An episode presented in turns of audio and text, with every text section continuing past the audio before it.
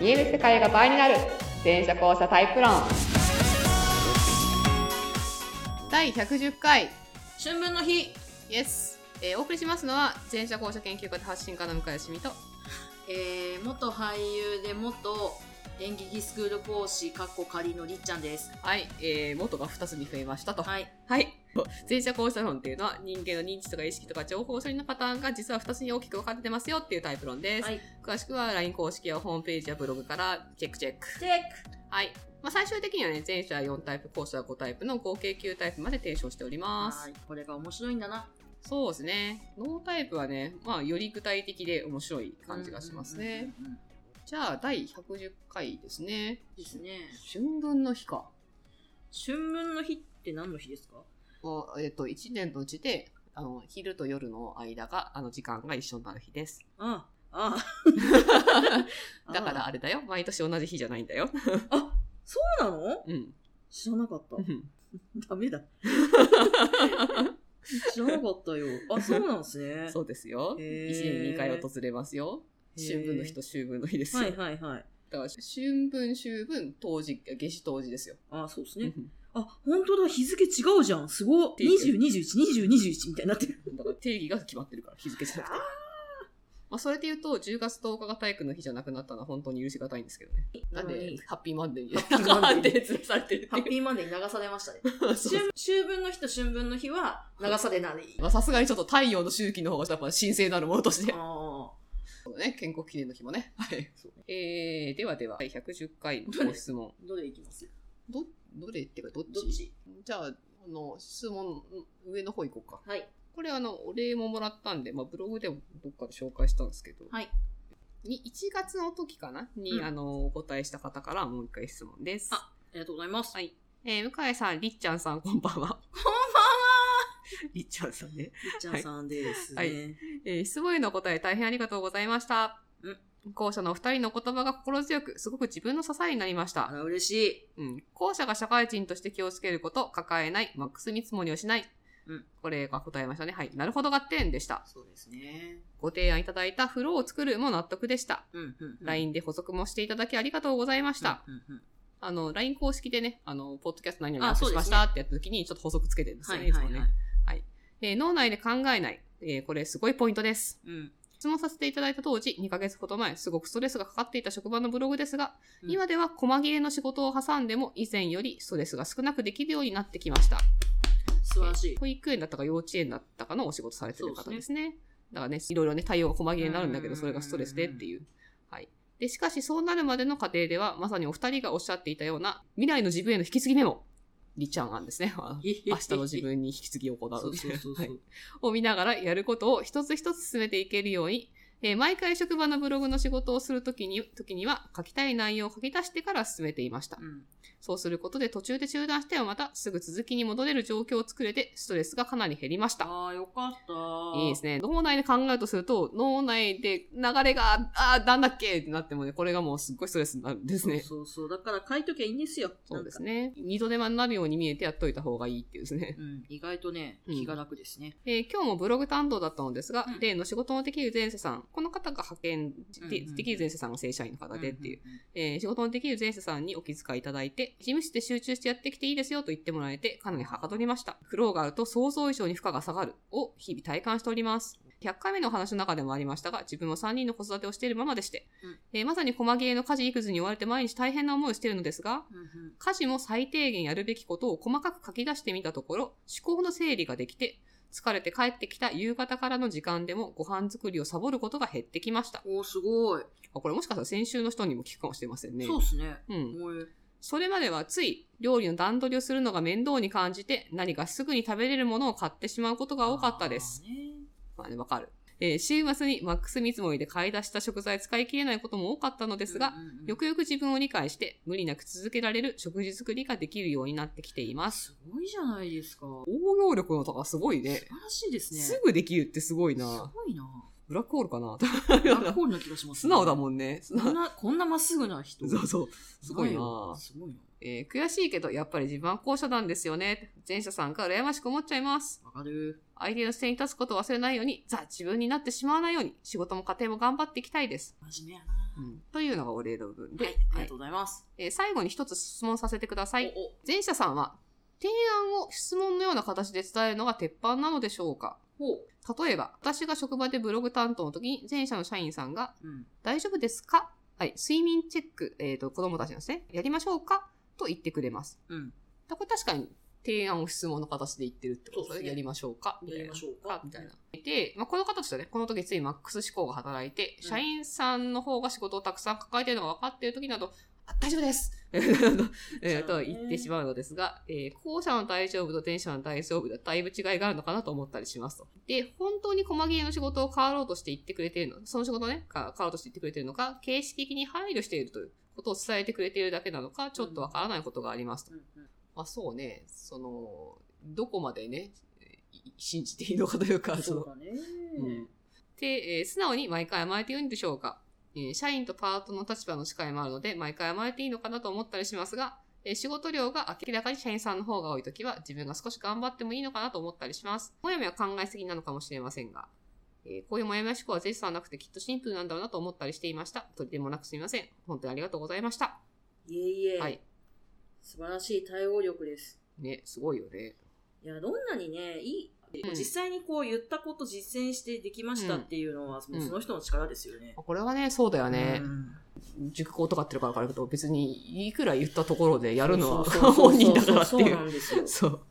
どんなにね、アドバイスしたって結局本人がやんなかったらね、つかめないですから。それはそうなんだよねそうなんで。すだよからそのね、ちょっとスイッチになったり、動機になったり、まあ、そのなんかどっか支えになったりすれば幸いですってね感じなんですけ嬉ど。しいですね。うん。えーっと、なので、あれですね、ポイント、この質問は、だ前者さんの質問の形を取った提案をうん。真に受けていいのかどうかってうんういう、ん そういう話ですね。まあ、それは、どうなんですかこれね、わかんない。わからない。いや、私もよくわかんないなって 思う。わかんないなって。これどこまで、 んねでもなんか今おっしゃってたみたいに、大変そうだなと思うときはやってあげないあそとう、そう、それはそうなんだよね。ダメだなとは思うし、うん難しいですね。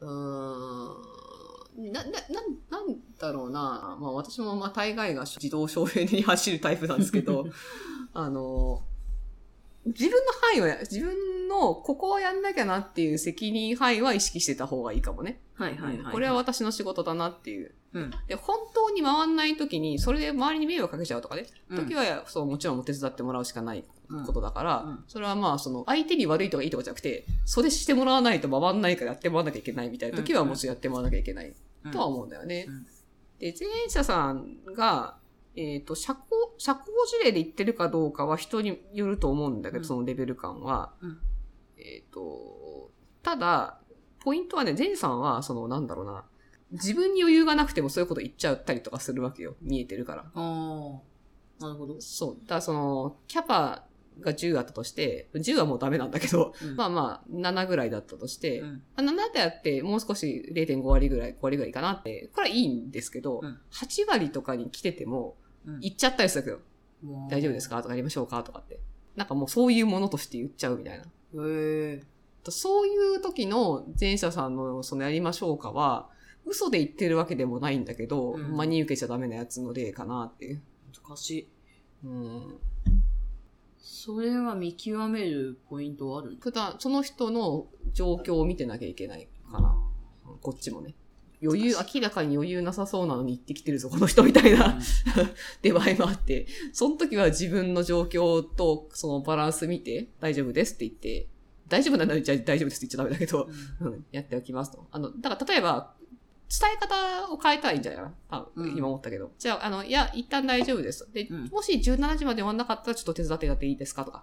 あ、上条件つけてみたいな。未未来に条件をつけてみたいな。なるほどね。あ一旦自分でやってみるんで、あの、とりあえずは大丈夫です。でもここ、でもここ困ったらちょっと相談させてくださいとか。はい。ここんな受け方とかどうかなっていう。それならまだ言いやすいうん、かなっていう。あとは、その、助けてもらったとしたら、10助けてもらった時に10返さなくていいから、1とか2返すみたいなね。うんどっか。で。あ、じゃあちょあ、すいません、私手伝いますね、みたいな。こっちもいつでもその、パパ、テンパってるわけじゃないじゃない、ちょっと優雅な時とかに、あ、じゃあこの仕事ちょっときますね、とかっていう、その1とか2を返せれば、なんかだいぶいいんじゃないかなと。そのもうもらいっぱなしで向こうもキャパがなくてみたいになると、うんちょっとそのバランスが悪くなってきちゃうけど、うんうんまあ、仕事量のバランスだけじゃなくて気持ちのバランスみたいなものがあるからね。ああそうですね、うんえー難しいなあ、そううんいや、難しいなとは思うけど、なんかね、みんなで仕事をするというのは大変なことだな。まあまあね。 いやいや、だからちょっと今自分のね、仕事に今すごい当てはめて考えてしまったので、うん。まあそうですね、そこのバランスが取れ、取れるようになるといいんだけどね。うん、 でもパターン、でも、あの、はいかイエス以外、はい、はいかいいえ以外の返答パターンは持ってるといいと思う。さっきみたいに。あーこの、こうなったら助けてくださいみたういんな。こうなった時には、せわうあの、効率悪いかもしれないけど、自分で一回やってみたいんでいいですかとかね。うんうんうんちょっと後で相談するかもしれませんとか。あ、じゃあちょっと今はいいんですけど、じゃあちょっと何々が終わった後にちょっと一回聞いて、聞かせてもらってもいいですかとか。うんうんうんうんうんなんか前者の大丈夫と後者の大丈夫違いますね。 あ、それは全然違うよね。なんかね。全然違うよね。だから我々はそ、そこそこマックス見積もり大丈夫って言ってるし、うんだこのな何に関しての大丈夫かなんだよね。前者さんの大丈夫は、本人に関して言えばあまり信用ならないっていう、 あの、うんちょっとあるからね。仕事に関しては大丈夫かもしれないけど。そうですね。そうね前者の人は大丈夫ってよく言う気がするな。ね、なんか絶対大丈夫じゃないのに大丈夫って言ってる気がす言うるよな。ね。あれは本当に信用しちゃいけない大丈夫だなってういう。ん。そうですね。信用しちゃいけないっていうか、なん、なんのその、なんだろう、判断基準にもならないけど大丈夫だなっていう。 何の根拠で大丈夫って言ってるかわかんない。大丈夫でも大丈夫なくても大丈夫って言うから、あなそうですね何の判断基準にもならないっていう。 大丈夫じゃないですって言ってる人そういえばいないね。うん。まあ、いや、言った瞬間に、じゃあぜ、言った瞬間って、じゃあ逆にさ、全力でこっちは多分助けなきゃいけないぐらいのやばいや状ばい態時だでけすど、よね。その瞬間にこっちが全力投下できる体制にあるかって言ったらさ、そうじゃないですか、とは限らないんだよね。そうわかる。うん。そうなんですよね。なん ですよね。まあ、前者の人には、あの、そうなる前に大丈夫じゃないって言っていただけるとね。そうだいいね。のまあ、そう、かまもあ、しれそなういですそねも次に言い返されることは大体予測がつくんだけど。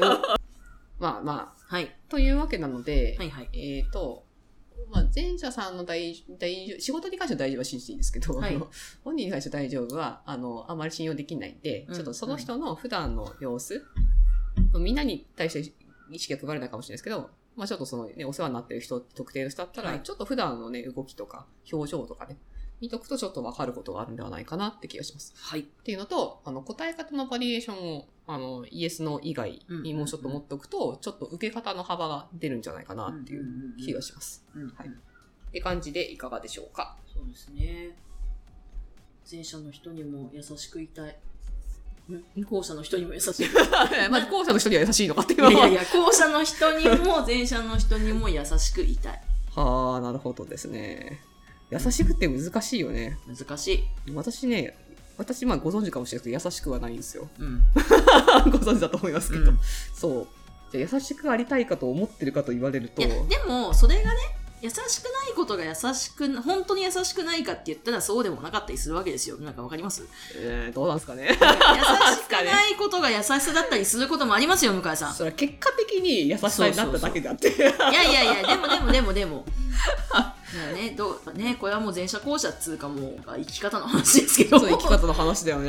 ねいやでもいや本当ね他人のたいために対して腕が伸びてる人ってすごいなって思うんだよね。ういんやリッチもこうやってさちょっとしたもの今日買ってきてたじゃん。ああこういう発想がさ普段の生活の中にちゃんとあるっていうのが本当尊敬する。いやいやいや。本当尊敬する。全然全然でもその代わり私は自分のあのツナマヨとか普通に買ってますからねごい飯やじゃあそれは当たり前じゃん。